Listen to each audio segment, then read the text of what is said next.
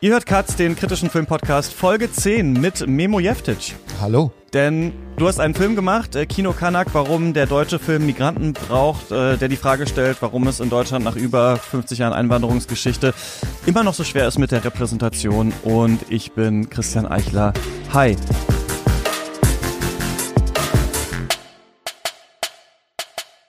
Ja, Mimo, aus dem letzten Podcast, den wir gemacht haben, bist du jäh yeah ausgeschieden in der Mitte und jetzt bist du wieder zurück. Fast wie der Imperator in Exegol hast du deinen eigenen riesigen Film mit äh, tausend äh, Protagonisten und so gemacht. Wie geht's dir? Der Film ist draußen, äh, man kann ihn schon online angucken, bei Dreisat, glaube ich, ne, online. Und ähm, wie, wie geht's dir jetzt so? Wie ist das Feedback? Mir geht's gut, ich bin müde. Der Film war sehr viel Arbeit der Film hat viele Protagonisten, hast du ja gerade so ein bisschen angedeutet. Es waren ursprünglich noch viel, viel mehr. Ich glaube, wir haben knapp 30 Menschen interviewt. 10, 11, 12 oder sowas um den Dreh haben es in den Film geschafft. Einfach weil es viel zu viel war. Aber es war trotzdem sehr hilfreich, so viele Menschen gesprochen zu haben, weil sie natürlich, auch wenn sie jetzt nicht im Film sind, diesen Film mitgeformt haben, beziehungsweise deren Aussagen. Und das Feedback ist super.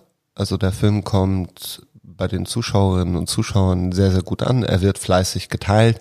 Das liegt natürlich auch daran, weil es ein kulturpolitisches Thema ist. Die sind natürlich auch immer, ja, wie soll man sagen, ähm, diskursnah oder debattennäher als jetzt schöngeistige Filme, die jetzt einfach nur die Filmgeschichte darstellen.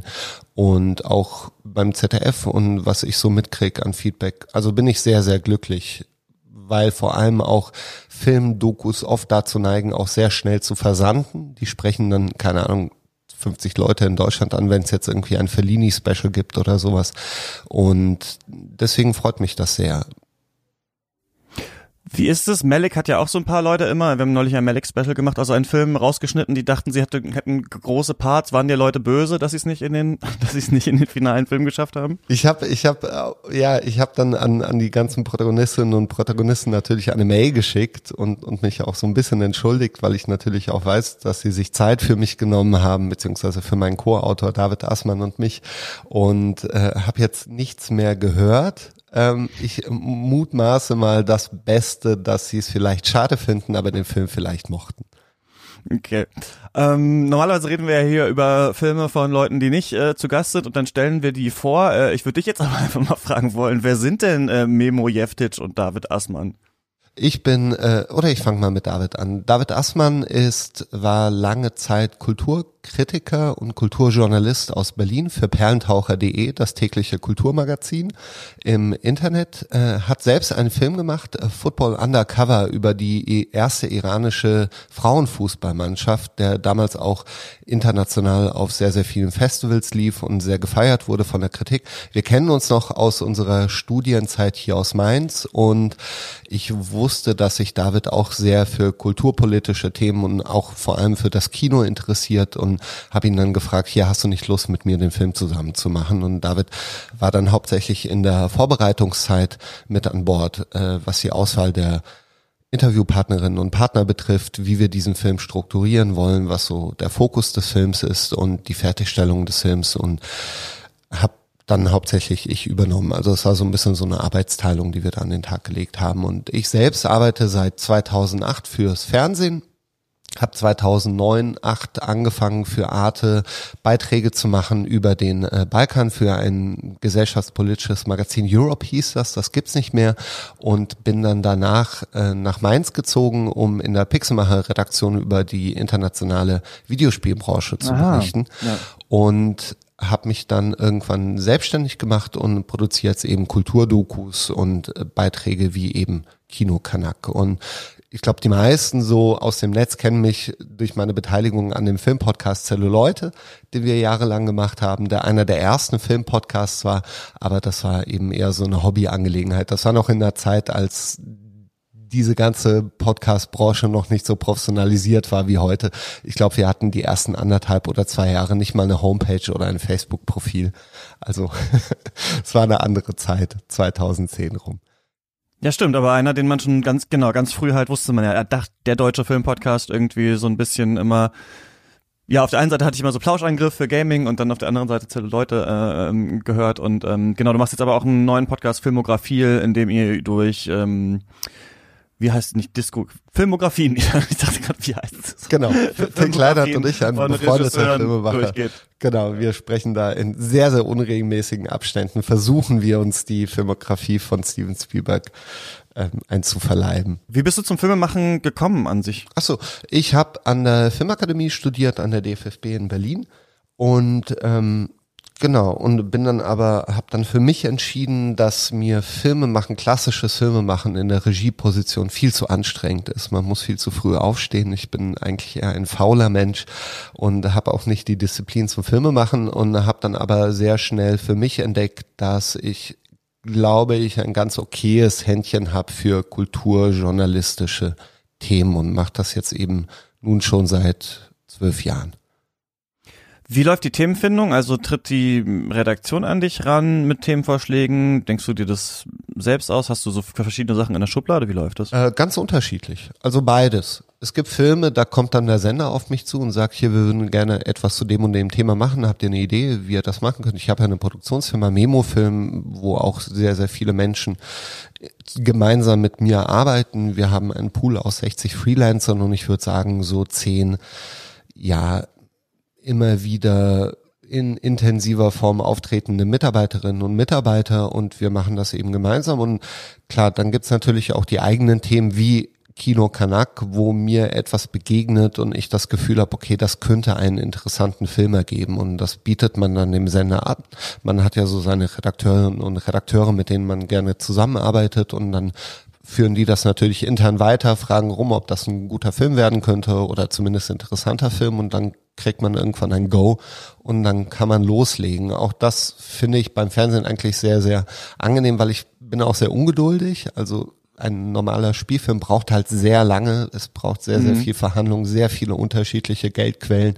Wir arbeiten gerade, also ich bin ja Produzent und Autor, wir arbeiten jetzt gerade zum Beispiel an dem zweiten Spielfilm von Till Kleinert, der mit mir gemeinsam Filmografie-Podcast macht und da sehe ich schon, okay, es ist, das ist schon eine andere Hausnummer als jetzt diese kurzen Wege, die das Fernsehen einem bietet. Und ist es denn schwierig, also es wird ja immer, das ist ja das Thema auch des Films, ne? Warum sind migrantische Themen so wenig im Kino und auch Darstellerinnen, Darsteller und so weiter? War es denn jetzt leicht, dieses Thema zu setzen oder kam da auch Kritik zurück oder ähm, waren da Fragezeichen? Also es ging unglaublich schnell. Ich habe das Konzept geschrieben, das waren, glaube ich, schon drei DIN A4 Seiten und innerhalb von kürzester Zeit habe ich dann das Greenlight bekommen. Und dann macht man natürlich eine Kalkulation und äh, das dauert dann so ein bisschen, aber ähm, die Entscheidung fiel wahnsinnig schnell. Also ich glaube, das habe ich auch so gemerkt, dass innerhalb des Senders schon das Gefühl da war, okay, das ist definitiv etwas, worüber man sprechen sollte. Was ist das Konzept denn des Films? Also was, was hattest du dir überlegt, was, was, was du für einen Film machen willst? Ui, schwierig. Das Thema, die Kunst besteht natürlich darin, bei großen Themen, die auch einen Zwei-Stunden-Film ergeben könnten, das Ganze in 37 Minuten reinzupressen, ist natürlich nicht so leicht. Ja. Ähm, Textautoren, die vor allem online veröffentlichen, haben zumindest aus meiner Sicht den Vorteil, dass man auch mit variablen Längen arbeiten kann.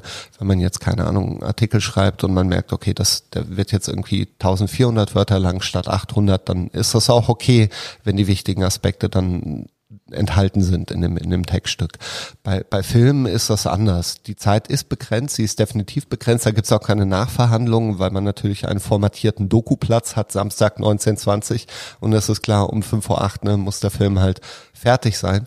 Und das war die erste große Hürde, die wir hatten, nämlich, also David und ich herauszufinden, okay, welche Elemente müssen in diesem Film drin sein, wie schaffen wir auch Entspannung? Wir dürfen die Zuschauerinnen und Zuschauer nicht überfordern und auf welche Aspekte konzentrieren wir uns? Und wir haben das für uns rausgefunden, nachdem wir dann die ersten Interviews geführt haben, weil wir gemerkt haben, okay, offenbar haben wir hier auch eine Generationsfrage, weil wir haben gemerkt, dass zum Beispiel Menschen mit Migrationshintergrund, die in den 90ern tätig waren, also auch so dieses Golden Age miterlebt haben, als äh, durchaus dann plötzlich mehr möglich war und auch viele Filmemacherinnen und Filmemacher mit Migrationshintergrund auch mehr oder weniger hofiert wurden in der Branche, ähm, dass sich das in der Generation, die jetzt am Drücker ist, nicht widerspiegelt. Und dann war für uns recht klar, okay, das könnte der Aufhänger sein.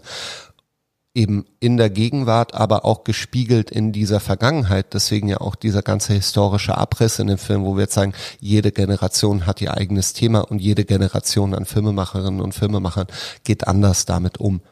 Und damit hatten wir dann mehr oder weniger so eine Struktur, wie ich dann noch prinzipiell gerne arbeite, was so das strukturelle Dramaturgische betrifft, ist, dass ich Filme gerne wie Mixtapes betrachte.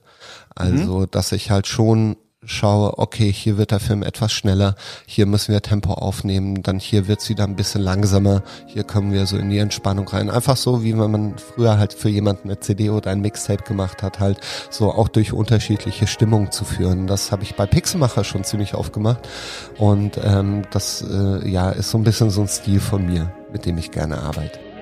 Und hier ist wieder der Hinweis, ihr könnt Katz unterstützen finanziell. Warum? Weil ihr dann zum Beispiel unser Special zu Terence Malick und ganz, ganz neu seit dieser Woche draußen unser Special zu David Lynch anhören könnt. Drei Euro im Monat äh, muss euch das wert sein auf steadyhq.com slash cuts. Ich habe mit Christoph Dobitsch und Lukas Bawenschik über alle Langfilme von David Lynch gesprochen und auch noch über Twin Peaks und auch noch über Surrealismus und auch noch über transzendentale Meditation. Falls ihr darauf Bock habt, dann schaut mal vorbei auf steadyhq.com slash cuts und jetzt weiter im Text. Ja, mir hat das super gut gefallen, der Film. Ich finde, dass man das total merkt, auch diesen Ansatz, den du jetzt beschreibst, diese Strukturierung. Ich finde, das ist so total lässig strukturiert. Ich habe dann, als ich den jetzt das zweite Mal nochmal geschaut habe, mal so versucht aufzuschreiben, wie ist es eigentlich geordnet, womit fangt ihr eigentlich an, wie geht's dann weiter, warum ist der Aufbau so? Und ich fand das äh, total schlüssig und aber auch immer, also es fängt ja direkt an mit so einer Playmobil-Figur eines Dönermanns vom Kebabspieß und Alpa äh, von ähm, Cinema Strikes Back, der das ja, der die Erzählerstimme ist, sagt ja dann schon, ist das nicht ein Klischee? Kann man einen Film überhaupt so anfangen? Und ich finde, dass ihr hier in dem Film, der auch schwere Themen verhandelt, ne, wie zum Beispiel eben Rassismus auch, dass ihr immer versucht, so eine Lockerheit reinzubringen, so eine leichte Ironie reinzubringen und immer so ein bisschen zu zeigen, es gibt schon auch, es ist schon auch multiperspektivisch. Also es gibt nicht nur die eine Perspektive darauf, sondern es gibt unterschiedliche Stimmen, ohne aber davor zurückzuschrecken, Themen anzusprechen. Also ihr verschweigt es nicht, sondern ähm, ich weiß auch nicht, ihr, ihr es, es wirkt auch sehr wie so ein, ein Spiel, wie so ein spielerischer Zugang, finde ich. Absolut. Ähm, auch, auch vielen Dank erstmal, dass, dass dir der Film auch gefallen hat und dass du das auch erkennst, weil ich würde sagen, die Leichtigkeit reinzubringen in ein Thema wie dieses, das heutzutage sehr, sehr schnell skandalisiert wird und auch sehr oft mit Wut verhandelt wird, war, glaube ich, wirklich die meiste Arbeit bei diesem Film. Weil du natürlich immer, immer die Möglichkeit zur Skandalisierung zur Hand hast und auch weißt, okay, das funktioniert. Ne? Also da, da kriege ich auf jeden Fall eine Resonanz rein.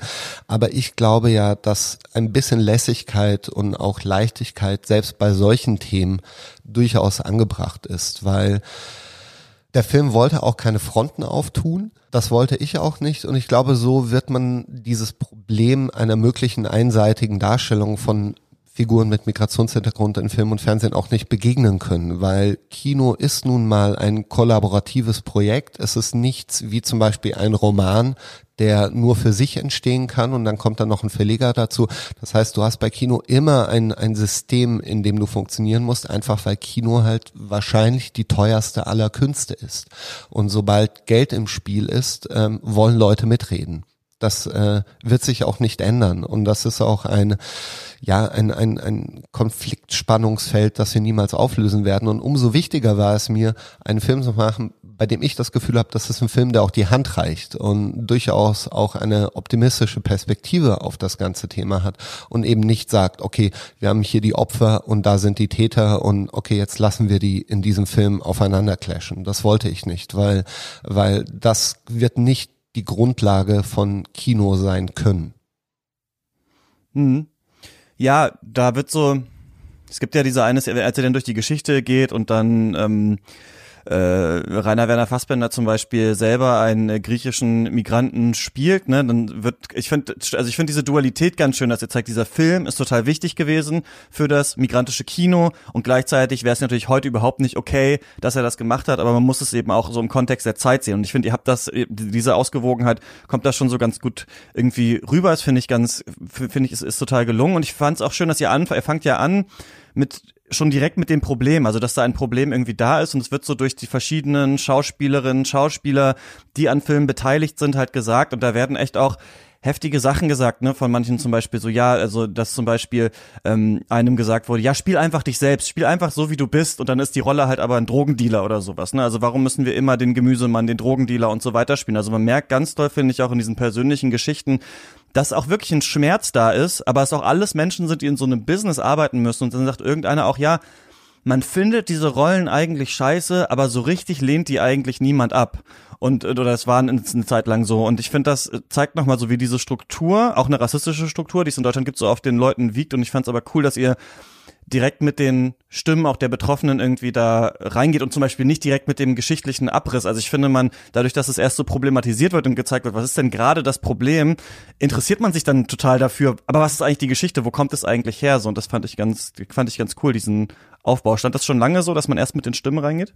Also das war, ähm, das war tatsächlich eine, eine, eine Entscheidung, die sehr, sehr früh gefallen ist. Einfach weil es auch Interesse weckt und wir dann auch sofort im Thema drin sind, weil wenn du anfängst mit, okay, vor 50 Jahren ist das und das passiert und dann passierte das und dann passierte das. Das kann halt sehr, sehr mühsam sein und äh, du, du weißt nicht, okay, wo geht denn die Reise hin? Also was wollen wir denn eigentlich nur rausfinden? Und das war, das war eher dankbar, also den Film auch wie so eine Klammer aufzubauen, dass wir eben mit dem Problem anfangen, dann in die Geschichte rübergehen und dann eben auch am Ende dann wieder halt die Gegenwart einholen und gucken, okay, was hat sich jetzt verändert und vielleicht sehen wir das jetzt auch mit anderen Augen, was wir da am Anfang gesehen haben, weil natürlich bei so einem Film immer die Frage ist, warum? Also warum wird über dieses Thema gesprochen? Wir sind ja jetzt nicht die Ersten, das, das ist ja ein Thema, das seit zwei Jahren, würde ich jetzt sagen, immer wieder in Artikeln, aber auch in Podcasts verhandelt wird. Und ähm, dieses Warum hat mich interessiert. Und, und wie gesagt, da sind wir wirklich auf dieses Generationsthema gekommen, weil die Frage nach Diversität sich ja jetzt auch nicht auf Film beschränkt, sondern du hast dieselbe Diskussion im Journalismus, wo man sich fragt, okay, warum haben wir in der Redaktion immer maximal eine Person mit Migrationshintergrund, die wir dann auch wirklich so sehr ethniennah äh, an die Themen setzen. Also dass, keine Ahnung, Menschen mit afrikanischem Hintergrund zum Beispiel nur über afrikanische äh, Themen berichten sollen oder äh, Türken nur über türkische. Und äh, als würde man den Leuten zutrauen, dass alles, was eben ihren quasi äh, ethnischen Horizont übersteigt, nicht mehr, nicht mehr gut geeignet ist für sie. Und ähm, ja, was wollte ich sagen? Ich habe gerade den Faden verloren. es tut mir leid, aber na, vielleicht, vielleicht werden es die Zuhörerinnen und Zuhörer zusammenpuzzeln können. Was war die Frage? Mm, ich glaube, ob, ob ihr mit, ob, ob das geplant war, dass ihr mit dem, mit den Betroffenen anfangt. Genau, ja, es war geplant. Ja, und was hast du selbst gelernt? Also du bist mit der Frage reingegangen und hast dann diese vielen Interviews geführt. Was hat dich da überrascht zum Beispiel, was dir deine Gesprächspartnerinnen erzählt haben? Mhm. Ähm, also der erste Punkt ist, ich habe mich irgendwann dagegen entschieden, mich zu sehr auf die Erlebnisse zu konzentrieren, die unsere Protagonistin so hatten in der Filmbranche. Also vieles davon ist nicht im Film gelandet. Ähm, das waren wirklich teilweise echt erschreckende Demütigungen. Ähm, man kann es nicht anders sagen, wirklich blanker Rassismus. Also wir hatten einen Protagonisten, der hat zum Beispiel erzählt, wie er mit einem Produktionsleiter von einem Sender gesprochen hat. Der Produktionsleiter hat ihn angerufen und ihm gesagt, äh, hier, äh, Sie haben ein Formular vergessen bei Ihrer Einreichung und äh, daran merkt man ja doch, dass Sie Türke sind. So, wo ich ja, mich wow. dann schon frage, puh, wie, wie kann das sein im, im Jahr 2020? Und was ich eigentlich am faszinierendsten finde, und das ist ein äh, Widerspruch, der wäre eigentlich fast schon einen eigenen Film wert, ist die Filmbranche als solche, so wie viele andere Kulturbranchen auch, ist ja eher eine Branche, die sich als linksliberal betrachtet. Mhm. Ähm, die Rechte oder auch die Neurechte spielt eigentlich keine Rolle im Filmbusiness, nicht nur in Deutschland, sondern eigentlich weltweit. Ähm, Rechte machen kein Kino, weil einfach der Nachwuchs fehlt. Und ähm, Wahrscheinlich, weil äh, Kino auch die, die, die, die Grundaufgabe, die Kino hat, nämlich auch ein Instrument der Aufklärung zu sein, ähm, der politischen rechten Überzeugung wahrscheinlich zuwiderläuft. So, das ist so meine Theorie. Und dafür, dass unsere Filmbranche sich als linksliberal betrachtet, dass da so wenig getan wird oder getan wurde oder ein, ein Bewusstsein dafür herrscht, dass wir da ein, offenbar einen Missstand haben, darüber war ich sehr, sehr überrascht. Also das ist etwas, wo ich sage, okay, da könnte man auf jeden Fall noch mal einen eigenen Film drüber machen. Ähm, auf der anderen Seite denke ich mir, naja, der Markt diktiert ja auch, ne? Oder zumindest das, wovon man glaubt, dass es der Markt ist. Also was wollen die Leute da draußen sehen? Und, und Kino ist halt und das sagt ja auch deine Interviewpartner Errol Yashikaya, der, der Drehbuchautor, sagt ja auch, Kino braucht Stereotype. Also der Film lebt seit Anbeginn davon, dass wir Stereotype präsentiert bekommen und diese aber im Laufe eines Films auch oft gebrochen werden. Und ich glaube, das ist etwas, was in Deutschland noch viel zu selten geschieht, beziehungsweise manche Stereotype auch eigentlich gar keine Gültigkeit mehr haben. Also gerade wenn wir uns zum Beispiel die Türken die türkische äh, Bevölkerungsschicht anschauen in Deutschland, die schon längst in der bürgerlichen Migration angekommen ist. Wir haben türkische Geschäftsleute, Ärzte, Professoren, Lehrer, spiegeln die sich im Kino aber nicht wieder. Das heißt, wir halten eigentlich an, an Klischeebildern und Stereotypen Bildern fest, die schon längst überholt wurden. Äh, gerade wenn man bedenkt, dass Migration seit 50 Jahren im großen Stil in Deutschland stattfindet. Das ist ja auch kein neues Phänomen.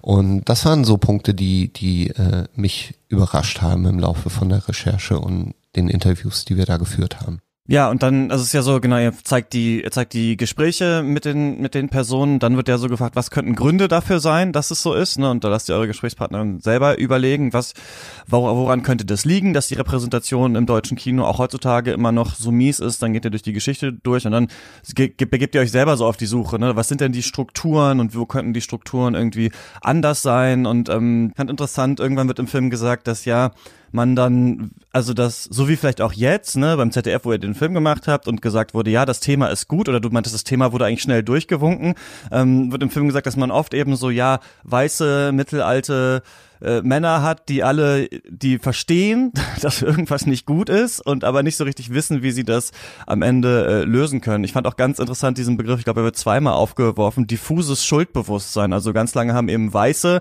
Filme über migrantische Menschen gemacht, migrantische Geschichten und immer hat das sowas von ja, so einem Schuldbewusstsein, ah, die Geschichte müssen wir auch mal erzählen, aber die Leute erzählen ihre Geschichte irgendwie halt nicht so richtig selber, bis dann halt dann später in den 90ern und ich fand diese Aufdröselung von euch echt interessant, also dass ihr mit den 50er Jahren an, anfangt, wo es schon halt natürlich Deutsche, also wo es noch nicht so viele Migration in Deutschland gab, Deutsche viel im Ausland aber waren und dann Deutsche selber, dann die Ausländer auch gespielt haben in ihren Filmen, dann in den 60ern die Gastarbeiter. Da fand ich übrigens total interessant, das hatte ich gar nicht so stark auf dem Schirm, dass quasi die Gastarbeitergeneration, die kommt, halt auf diese 68er Generation trifft und dass bei euch auch oft gesagt wird, dass es ganz oft auch um den Arbeiter und die Arbeiterin so geht und dass es manchmal gar nicht so stark um die kulturellen Unterschiede geht, sondern auch manchmal darum, sich zu, zu finden, weil man einer Klasse angehört, wo ich so das Gefühl habe, dass das heute so ein bisschen in Vergessenheit geraten ist, eigentlich dieses Thema. Also das ist eigentlich ganz, ganz spannend, finde ich, ja, diese 60er Jahre Zeit. Absolut. Ähm, generell das ganze Arbeiterthema, es ist ja auch so, dass du die meisten Menschen mit Migrationshintergründen, das ist auch heute so, in der Arbeiterklasse findest. Und die Arbeiterklasse per se, da habe ich auch mit Wolfgang Schmidt viel drüber gesprochen, diese Anteile haben es leider aus zeitlichen Gründen nicht in den Film geschafft, aber die Arbeiterklasse ist ja auch aus dem Kino verschwunden. Also wir haben ja heute ganz wenig Kino, das sich um Arbeiter dreht, wo aber die meisten Menschen mit Migrationshintergrund nach wie vor verkehren. Ähm, das hat sich eher aufs Private verlagert, also äh, auf die Privatsender, wenn du zum Beispiel äh, Casting-Shows schaust, also äh, Shows, die dir Aufstiegsträume vermitteln. Da finden sich unglaublich viele Protagonistinnen und Protagonisten mit Migrationshintergrund. Also da, da sind die ganz stark angesiedelt.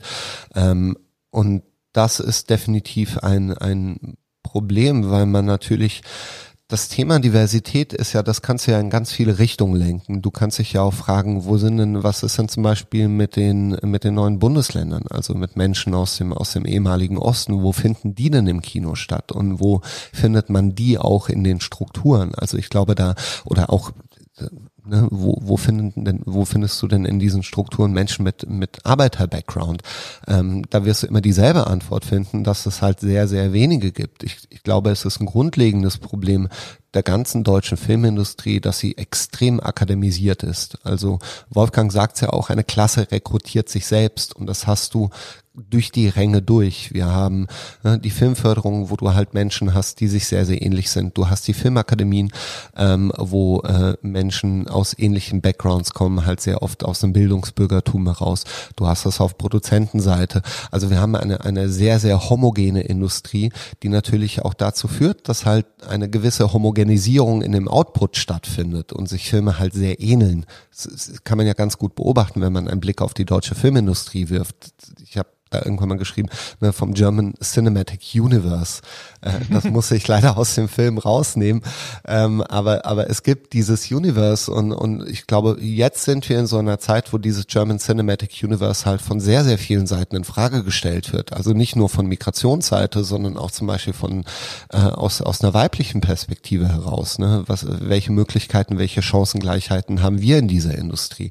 Und ähm, das ist ein Prozess, der, denke ich, nicht aufzuhalten ist. Und wenn man jetzt schaut, wie viele Panels da in den nächsten Monaten stattfinden werden zu diesen Themen, auch sicherlich ähm, auf sehr viele Ohren, offene Ohren stößt. Ja, ich fand das spannend. Ihr geht ja dann, also das ist jetzt schon ein paar Mal angesprochen, dass es diese Migrat, äh, diese Generation, dass du gemerkt hast irgendwann oder ihr gemerkt habt, dass es eigentlich auch eine Generationenfrage und die unterschiedlichen ähm, migrantischen Generationen sehen das nochmal anders. Und ich musste ein bisschen an die äh, Migrationsforscherin Naika Furutan denken, die bei Jung und Naiv zum Beispiel schon öfter mal im Interview war und so gemeint hat, es gibt die erste Generation, die sich noch total, also wenn wir jetzt von den klassischen Gastarbeitern, Gastarbeiterinnen ausgehen, die sich noch total krass unterordnen musste, dann die zweite Generation Generation, die so ein bisschen mehr Privilegien bekommen hat und dann heute so eine dritte Generation, die aber natürlich ähm, sich schon völlig, also sowohl deutsch als auch migrantisch fühlt und aber merkt, so wir haben immer noch, also wir sind jetzt die dritte Generation, aber wir haben, sind immer noch nicht angekommen, so wir sind immer noch irgendwie mit Rassismus konfrontiert und so weiter. Und ich fand das irgendwie, dass sich das in dieser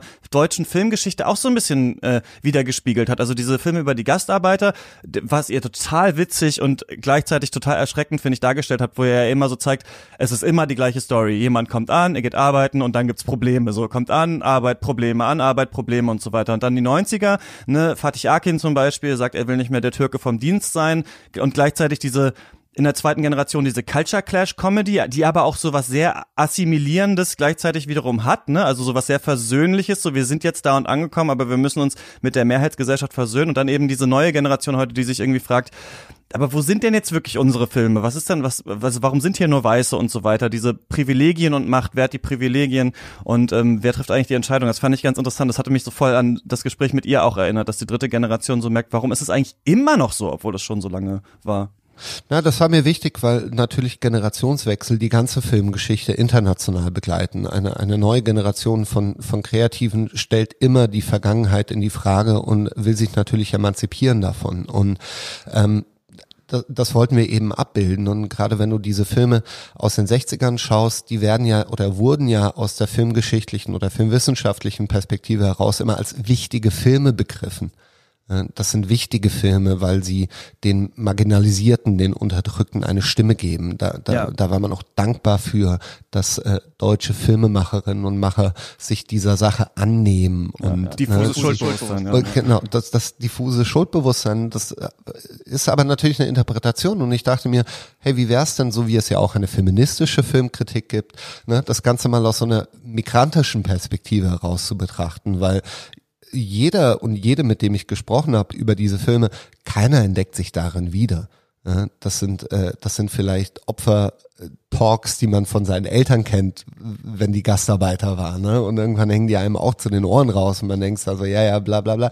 Und, ähm, und dann gab es natürlich diesen Switch dann vor allem in den 90ern und ähm, eben die zweite Generation, zu der ich ja auch gehöre, und äh, da, da hatte man schon so ein Gefühl von, von einer gewissen Dankbarkeit, also dass man jetzt auch darf, auch erzählen darf, aber auch eine, ähm, das hat es leider nicht in den Film geschafft, weil das nochmal ein eigenes Thema wäre, natürlich auch eine Emanzipationsbemühung. Also dass man sagt dann, okay, wenn ich, wenn ich Filme machen darf, ist es sehr naheliegend, dass ich mit quasi Themen beginne, die irgendwie in meiner Biografie verhaftet sind, aber man will sich ja auch irgendwann emanzipieren davon. Also du willst ja so wie Schauspieler Schauspieler auch nur besetzt werden wollen für ihr Talent und jetzt nicht nur, weil man einen Türken sucht, willst du natürlich auch als Filmemacher die Möglichkeit haben, ähm, irgendwann zu sagen, ich will einfach einen Film machen, der gar nichts damit zu tun hat. Das sieht man ja bei Fatih Akin ganz gut der nicht zurückgekehrt, er ist ja nicht abonniert auf diese Themen. Das waren seine ersten Filme, aber jetzt macht er halt andere Filme und, und ich glaube, das ist auch ein wichtiger Aspekt, dass man eben gerade in der zweiten Generation auch die Möglichkeit bekommen hat zu sagen, okay, ich will einfach Filme machen und nicht nur ne, irgendwie Migra Kanakram, weil ich jetzt den Namen habe oder zufällig in so eine Familie geboren wurde. Und dann hast du, dann kommen wir eben zu der Generation heute, die halt schon komplett anders aufwächst. Die wachsen auf, internationalisiert, globalisiert, äh, konsumieren wahnsinnig viele Inhalte aus dem Ausland. Es gibt keine, keine Gatekeeper mehr, was die Inhalte betrifft, äh, was du sehen darfst oder nicht. Äh, die sehen natürlich, was äh, in Bezug auf Diversität halt passiert, wenn sie Netflix einschalten und sich da die Serien anschauen oder Amazon Prime.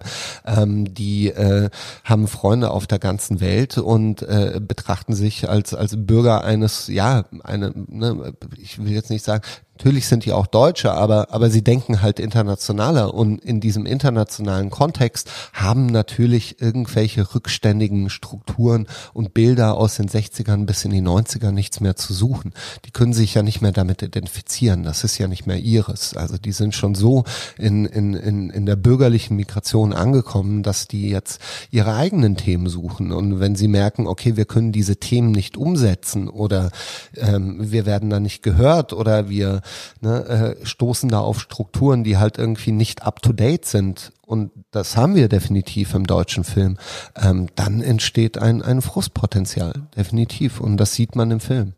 Der ähm, Filmwissenschaftler Özkan Esli, der spricht ja, also erklärt das ja auch so ein bisschen im Film, was es so für verschiedene Generationen gab, was es für verschiedene Filme gab und der sagt dann irgendwann den Satz, diese neue Generation hat ihren Film noch nicht. Also dieser Film für diese neue Generation, der ist noch nicht gemacht. Ich muss aber gleichzeitig an das denken, was du auch vorhin gesagt hast, dass ähm, das immer so problematisiert, also immer gesagt wurde, ah, jetzt, jetzt haben wir mal einen Film, der ist so, den hat dann vielleicht auch ein Deutscher gemacht und sowas und ein ganz wichtiger Film. Und das ist ja, das haftet ja auch immer dem POC-Kino, dem US-amerikanischen Kino an bei so Sachen wie, also wo man jetzt e-, echt gerade erst mit Netflix und ähm, Barry Jenkins und der ganzen Welle danach so das Gefühl hat, es gibt jetzt mal multidimensionalere Erzählungen und nicht dieses 12, 12 Years a Slave, ah, jetzt gibt's hier mal diesen einen Film, ach, ganz toll, das wird jetzt mal thematisiert und dann können schwarze Menschen auch nur für die Rolle von Sklaven oder sowas mal einen Preis äh, gewinnen. Und deswegen frage ich mich so ein bisschen, diese Idee von die Leute oder wir alle brauchen diesen einen Film jetzt. Also wahrscheinlich ist da was dran, weil so ein Film nochmal was lostreten könnte, wie zum Beispiel jetzt auch, also auch ein großer, vielleicht auch sehr erfolgreicher Film, wie zum Beispiel Black Panther in den USA, wobei wir da auch sagen müssen, dass seitdem auch nicht sonderlich viele äh, nicht weiße äh, Superheldenfilme rausgekommen sind, obwohl an welchen ja gearbeitet wird. Aber gleichzeitig habe ich auch immer das Gefühl, das ist auch so eine leicht problematische Sichtweise, dass wir sagen, wir brauchen so diesen einen Film, der das alles trifft, sondern ich habe das Gefühl, es gibt halt so viele verschiedene Geschichten und es ist ja auch in Ordnung, wenn äh, eine iranische Person auch von ihrer iranischen Erfahrung erzählen soll oder eine geflüchtete Person äh, spielt oder sowas. Aber wenn das eben nur die Geschichte ist, die immer wieder erzählt wird, dann ist das schlimm. Und deswegen glaube ich, ne, braucht man nicht nur so diese Diversität in dem Casting von eigenen, von den einzelnen Filmen, sondern einfach auch einfach viel mehr Filme, oder? Und einfach viel mehr Filmemacher, die einfach die Freiheit haben können. Wir machen jetzt, also wir verfilmen jetzt, weiß ich nicht, Emilia Galotti, aber nur mit äh, POC-Personen oder sowas. Also sowas würde ich ja total gerne mal sehen. Aber auch, wir können auch unsere eigenen Geschichten Geschichten erzählen. Dadurch müssen halt viel mehr Leute in diese Strukturen irgendwie erstmal rein, oder? Mhm. Ja, ja, es ist halt so ein schwieriges Ding mit Diversität, weil wir haben natürlich einen, einen, einen Grundkonflikt. Erstmal, Film muss ja per se erstmal gar nichts. Also Film muss ja auch nicht gerecht sein. Film ist ja eine, eine freie Kunst und jeder da draußen, jeder Drehbuchautor, jede Regisseurin soll den Film machen, den sie machen möchte. Ja, ich, ich glaube, der Punkt ist mir auch wichtig. Es ist sehr, sehr schwierig, äh, eine, eine freie, offene Kunst zu regulieren und es macht auch keinen Sinn, jetzt einfach irgendwie Leute reinzupacken und, und sich so ein Etikett draufzukleben, okay, wir sind divers. Und ähm, im Idealfall würde man es, glaube ich, hinbekommen, einfach ein realistisches Abbild zu zeichnen. Also wenn man, wenn wir über Filme sprechen, die jetzt keine Genrefilme sind, ja irgendwie Fantasy-Setting oder sowas, sondern dass man einfach erkennt, in dieser Diversität ist ein unglaublicher Talentpool vorhanden, Ähm, und diesen Talentpool müssen wir uns zunutze machen, weil Deutschland in einem internationalen Vergleich steht. Ähm, was mit diesem einen Film gemeint ist, der eine Film, der quasi die Generation definiert, ist, dass dieser eine Film natürlich auch immer eine Tür öffnen kann, weil die deutsche Filmindustrie neigt dazu, dass es immer eine Blaupause geben muss. Das sieht man auch an diesen Komödien. Eine Komödie hat Erfolg, eine Migrationskomödie und daraufhin folgen dann 50 weitere. Und äh, das deutsche Kino ist extrem abhängig, habe ich das Gefühl, aber auch Fernsehen von diesen singulären, besonders erfolgreichen Filmen, die dann eine Tür öffnen, dass eben ne, mehr durch diese dieser Spalt, der sich dann öffnet, irgendwann eine offene Tür ist, in, ne, in die dann sehr, sehr viel Talent einströmen kann. Ich glaube, das ist, das ist so die Motivation dahinter. Und im Idealfall würden wir gar nicht mehr, müssen wir in fünf oder zehn Jahren halt gar nicht mehr darüber sprechen, sondern eben nicht mehr besetzen nach, ähm, okay, äh, kommen jetzt die Zuschauerinnen damit klar, dass der Anwalt Schwarzer ist, sondern sich einfach fragen, okay, wen haben wir da auf der Liste? Wer sind coole, spannende, interessante Darsteller äh, oder Darstellerin, die wir da besetzen können und es dann auch vollkommen egal ist, ob die weiß sind, schwarz oder ne, braun oder, oder asiatisch, das spielt dann gar keine Rolle mehr. Und ich glaube, da, das ist so das langfristige Ziel. Aber vor allem für mich als, als Filmzuschauer ist das natürlich eine, eine unglaubliche ja, ist es interessant, einfach neue Stimmen zu hören. Ich habe ja auch diesen Film Futur 3 drin und das ist halt ein Coming-of-Age-Film, den ich so in Deutschland halt noch nicht gesehen habe. Und, und er ist ganz eng verzahnt damit, dass hier ein anderer Blick hinter der Kamera ist, dass jemand mit einer anderen Sensibilität und anderen Erfahrungen berichtet, äh, als die, die ich bisher so gesehen habe. Und ich sage das ja auch zum Ende des Films. Film lebt extrem von Erneuerung und Film lebt von neuen Stimmen und neuen Ideen, neuen Blickwinkeln das ist das, was das Kino ausmacht. Und das ist auch die einzige Hoffnung, die das Kino halt hat. Weil wenn wir gucken, was für Filme auch von der Kritik halt gefeiert werden, international deutsche Filme, sind das halt immer Filme, die einen sehr individuellen und eigenen Blick erzählt haben. Und da sehe ich in der Diversität halt durchaus eine große Chance. Ja, genau, das ist natürlich manchmal ein umstrittenes äh, Thema Diversität und es ist natürlich so, dass ein Film natürlich nicht jetzt per se direkt ein guter Film wird, wenn er diverser besetzt ist. Es gibt natürlich das, das große Problem, was er im Film auch anspricht, dass äh, wenn Rollen jetzt äh, sich eignen würden, von zum Beispiel POC-Charakteren gespielt zu werden oder sowas, und dann spielen es aber doch wieder Weiße oder sowas, das ist natürlich ein Problem, wo man dann auch einem einzelnen Filmemacher mal sagen könnte, okay, kannst du die Leute nicht anders ähm, besetzen, könnte es nicht anders sein. Gleichzeitig ist es natürlich klar, jeder kann die Filme machen, die er möchte, aber ähm, ich könnte mir schon vorstellen, dass es doch, also dass man es doch vielleicht etwas stärker in die Richtung formulieren könnte, dass man in den Strukturen doch auch Quoten bräuchte. Also Naika äh, Furutan, die ich schon mal angesprochen habe, die sagt es ja zu allen möglichen Sachen, also dass es ähm, ostdeutschen Quoten geben müsste und dass man mal, also sie meinte immer so ein bisschen, man bräuchte, das geht jetzt bei ihr hauptsächlich um die Politik, aber man sollte das erstmal machen, zwei Jahre lang mal Quoten einführen und dann mal schauen. Das heißt natürlich nicht, dass jetzt ähm, ein Regisseur eine oder eine Regisseurin eine Quote bekommen sollte, wie viele verschiedene Personen sie besetzen muss im Film, aber in den Strukturen, ne, also vielleicht auch an den Filmakademien, in den Redaktionen und sowas, glaube ich, würde das sehr, sehr viel helfen. Da, weil wir ja nicht quasi aus dem Nichts darauf hoffen können, dass irgendwann dieser Film kommt, denn wir müssen ja auch irgendwie so Tatsachen schaffen, unter denen dann solche Filme entstehen können. Ne? Deswegen wäre da wahrscheinlich eine Quotierung schon sinnvoll auf jeden Fall. Mhm. Das ist interessant. Also das Quotenthema, es soll eine Quote eingeführt werden, tatsächlich. Die Überlegung gibt es. Es war auch Thema mit allen Interviewpartnerinnen und Partnern und ähm, da haben wir wirklich sehr, sehr viele unterschiedliche Meinungen dazu. Also wir hatten Filmemacherinnen und Macher mit Migrationshintergrund, die gesagt haben, um, um Gottes Willen, ich will keine Quote, ich will ja auch einfach die Filme machen, die ich machen will und da brauche ich keine Quote im Rücken. Äh, andere haben das natürlich begrüßt. Es ist halt so ein schwieriges Feld, weil die Quote generell das Wort Quote so ein Kampfbegriff geworden ist in den letzten Jahren. Und ähm, es dann immer heißt, okay, wenn wir so Regularien haben, dann ähm, es gibt aber Regularien, die existieren schon. Also es gibt zum Beispiel Regularien, wenn du Filmförderungen an, beantragst, da steht dann halt klipp und klar drin, dass der Film, äh, der geförderte Film, darf halt keine religiösen Gefühle verletzen, außer es ist halt irgendwie thematisch notwendig. Äh, Filme müssen die Menschenwürde wahren. Ähm, das sind alles Dinge, die sind schon festgeschrieben, über die spricht keiner, wahrscheinlich weil sie eingeführt wurden in einer Zeit, als noch kein Internet gab, äh, um, um sich darüber das Maul zu zerreißen. Auf der anderen Seite gibt es dann auch Quoten wie, gerade jetzt zum Beispiel, habe ich einen interessanten Artikel gelesen, das koreanische Kino ist ja gerade in aller Munde durch den Erfolg mhm. von Parasite. Und das koreanische Kino ist unter anderem deswegen in Korea so unglaublich stark und macht so hohe Umsätze, weil es eine staatlich verordnete Quote gibt, wie viele koreanische Filme in den Kinos zu laufen haben beziehungsweise was die Kinos zeigen dürfen. Das ist durch eine Quote reguliert. Damit garantiert man, ja, dass die Kinos eben nicht nur Hollywood-Filme zeigen, weil die sich leichter vermarkten lassen, sondern jedes Kino eine Mindestzahl von x koreanischen Filmen jährlich laufen haben muss in folgender wöchentlicher Schlagzahl. Und das hat natürlich dafür, dazu geführt, dass halt viel mehr Geld in die Filme reingesteckt wurde, äh, weil man wusste, okay, die werden nicht versanden, sondern die werden da laufen. Und ähm, eine Quote muss per se nichts Schlechtes sein. Und ich denke mir auf der anderen Seite dann auch, hey, diese deutschen Filmförderstrukturen, diese, dieses System aus Senderbeteiligung, Filmförderung, die ja sehr eng verzahnt ist. Also du, du kriegst nur Geld von der Filmförderung, wenn ein Sender mit drin ist in der Regel. Das heißt, die sind so zwei, drei Machtsäulen, die sich das ganze Ding so untereinander aufteilen.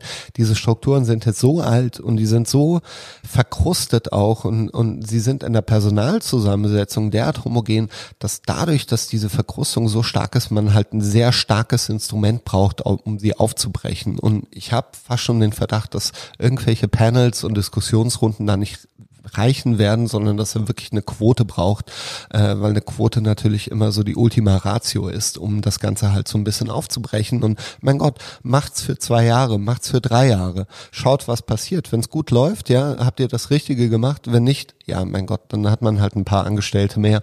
Ähm, und äh, ich, ich glaube, ich glaube, dass es interessant sein könnte zu sehen, was passiert, wenn man sich eines Instruments wie der Quote bedient. Ja, das glaube ich auf jeden Fall auch. Hast du noch eine andere Idee, wie es ähm, nach dem Film, was passieren müsste, damit es besser wird? Es gibt ja immer so Ideen von Go Independent und äh, ne, äh, macht's auch selbst. Aber ich glaube, was ich auch zum Einstieg gesagt habe, Filme sind einfach zu teuer und Filme erfordern einfach sehr viele Menschen und sehr, sehr viel Geld. Und äh, ich sehe eigentlich kein, kein anderes Mittel darin.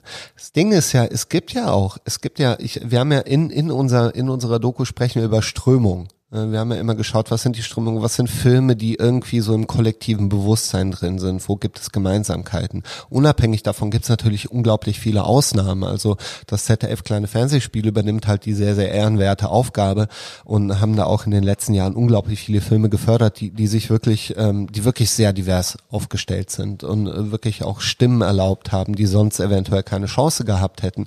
Aber diese Filme sind sehr klein und sie haben keine Strahlkraft. Sie laufen auf kleinen Festivals ähm, erreichen vielleicht paar hundert oder maximal paar tausend Menschen und dann verschwinden die auch wieder, weil sie keinen Verleih finden. Und deswegen glaube ich, man braucht, man braucht diese großen Instrumente und man braucht auch diesen Apparat, um Filme zu produzieren und sie auch vor allem mit Geld zu vermarkten. Dass sie es eben nach draußen schaffen, dass sie halt eine ordentliche Festivalauswertung bekommen, dass sie Verleiher finden, die gefördert werden. Das muss alles geschehen.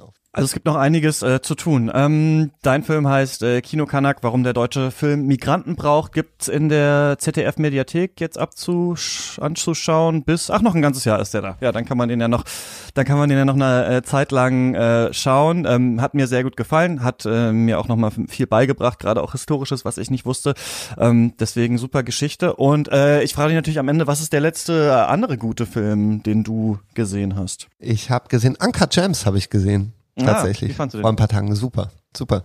Hat mir sehr gut gefallen. Ich mag die Energie, ich mag das Tempo, ich mag den Cast wahnsinnig gern. Ich mag diese Oldman-eske Herangehensweise vom Durcheinanderschnattern, so wie Menschen eben sprechen. Ich mochte das sehr, sehr gerne. Und ja, halt diese Hybris von der Figur, ne, die denkt immer, immer weiter durchzukommen mit seinem, mit seinem Stil und der Lebensart, wie er an die Dinge rangeht und am Ende halt leider Gottes halt an die falschen gerät. Fand ich super. Ich mag, ich mag auch generell die anderen Filme der Safety Brothers sehr, sehr gern. Ja, ich fand den auch super, haben wir hier auch mit Lukas und Wolfgang drüber gequatscht und genau, den kann man jetzt auf Netflix angucken. Ist ja eigentlich von A24 in den USA und A24 hat auch einen Podcast, wo manchmal äh, Regisseurinnen und Regisseure miteinander quatschen. Und es gibt eine Folge, wo die Safeties mit Paul Thomas Anderson über also die reden eigentlich nicht über Uncut Gems so viel und auch nicht so viel über Punch Drunk Love, sondern einfach nur, wie geil sie Adam Sandler finden. Also es ist einfach so, die einfach eine Stunde lang, ist fast ein bisschen wie Uncut Gems auch die Folge, reden die einfach durcheinander und erzählen, haben wir das mit Sandler gemacht, dann sind wir da, dann, dann, dann haben wir irgendwie mit ihm geprobt, die sind ja mit dem auch ewig in diesem Diamond District irgendwie, haben irgendwelche abgehalfterten Gestalten getroffen und er sollte schon in der Rolle sein, aber die anderen waren eigentlich nur da, um Adam Sandler zu treffen und dann, weiß ich nicht, kam dann noch irgendwie, haben irgendwie Adam Sandler und One Direction noch äh, so ein Typ von One Direction in so einer Karaoke-Bar noch irgendein Lied gesungen und so ein Zeug. Also es ist wirklich, ich liebe die auch und es ist äh, ein Traum, denen auf jeden Fall zuzuhören. Ja. Aber ey, ich meine, auch das ist ein Film natürlich, der zum Thema Diversität. Also wenn du mal schaust, wie da besetzt wird und, und auch, auch die Leute hinter der Kamera, ich, ich glaube, das ist halt so ein Ding, wofür halt Netflix dann auch steht oder auch A24, wie man selbstverständlich damit umgehen kann. Äh, das deutsche Kino, ein deutscher Anker Gems, ja, ähm, wie wäre der? Der war wahrscheinlich mit irgendwelchen Arabern, wo dann auch in der ersten Szene sofort der Kontext hergestellt werden müsste, dass das jetzt Araber sind und äh, die jetzt irgendwie äh, mit einem mit einem äh, angehenden angehenden Fußballstar oder was auch immer ähm, diesen diesen Stein da äh, kaufen wollen, das ähm, das ist halt so ein bisschen das Ding, glaube ich. Also wenn man Anker James vergleicht mit heimischen Produktionen, wie da mit Diversität umgegangen wird, da, da merkt man noch, okay, da sind Meilen dazwischen. Ja, das stimmt. Aber das heißt ja noch, es können noch sehr viele gute Filme auf die Art entstehen ja, in Deutschland. Das Potenzial Man muss einfach nur Gas geben. Man muss einfach jetzt mal richtig ähm, loslegen und Inspiration dazu gibt's in äh, deinem äh, Film. Haben wir ja gerade drüber gequatscht. Äh, danke, dass du mit mir darüber gesprochen hast. Super, ich danke dir. Und genau, ab morgen äh, bin ich auf der Berlinale, beziehungsweise ab heute eigentlich schon, wenn ihr das hört. Aber es ist ja so, dass wir bei der Berlinale immer erst die Folge veröffentlichen dürfen, nachdem die offizielle ähm, Weltpremiere der Filme war. Und das ist zum Eröffnungsfilm dann erst heute Abend so um acht. Und der andere Film, über den wir sprechen, der ist dann erst morgen um drei. Also morgen Nachmittag, Freitagnachmittag kommt unsere erste Folge. Da quatsche ich mit Lukas Bawenschik und Wolfgang M. Schmidt über den Eröffnungsfilm My Salinger Year und den neuen von äh, Jar okay. Und dann wird's jeden Tag eine Folge geben. Und was ich jetzt schon mal sagen kann, wir machen einen Berlinale Kneipenabend am 27.02. ab 8 Uhr im Leica Neukölln in Berlin. Äh, Berlinale After Hour habe ich das genannt. Könnt ihr gerne vorbeikommen mit uns ein Bierchen trinken. Ähm, und sonst hören wir uns morgen hier bei Katz. Das war's von uns. Bis zum nächsten Mal. Tschüss. Bis zum nächsten Mal. Ciao.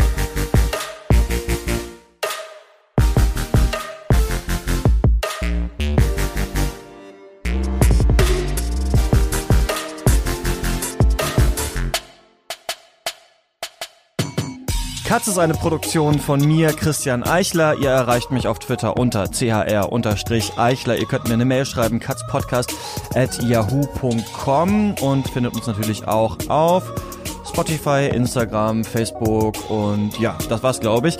Ich danke natürlich ganz herzlich unseren drei Studio-Bossen. Eigentlich sind es vier, aber einer will nicht genannt werden. Genannt werden äh, dürfen, wollen, können Joshua Franz, Georg Kraus und Tom Simmert. Vielen Dank an euch. Und ich danke außerdem natürlich noch unseren weiteren ProduzentInnen Dirk Böhme, Louis Derfert, Heiko Dörr, Anna Eiselt, Elisabeth Fulda, Max Gilbert, Paul Vincent Guigas, Jonas Helmerichs, Jonathan Hilgenfeld, André Holstein, Michael Kanzia, Christian Kaufmann, Marco Kohlschmidt, Sebastian Kump, Martin Leistner, Niklas Nenzig, Philipp Oelke, Ingo Papenfuß, Nikolai Pjuk, Benjamin Rieddorf, Michael Schill, Gerrit Schlaf, Martin Schober, Dirk Scheweck, Andreas Siegmann, Malte Springer, Eik Stankiewicz, Valentin Tischer, Lukas von der Ruhr, Tobias Walter, Philipp Watermann, Christian Wefers, Florian Wittenbecher, Florian Zeppenfeld und Falk Tschitschmann. Vielen, vielen Dank für eure Unterstützung und falls ihr anderen da draußen am Ende einer jeden Folge Katz genannt werden wollt, dann schaut gerne mal nach auf Steady. Das war's äh, von mir. Wir hören uns wieder bei der Berlinale. Ciao.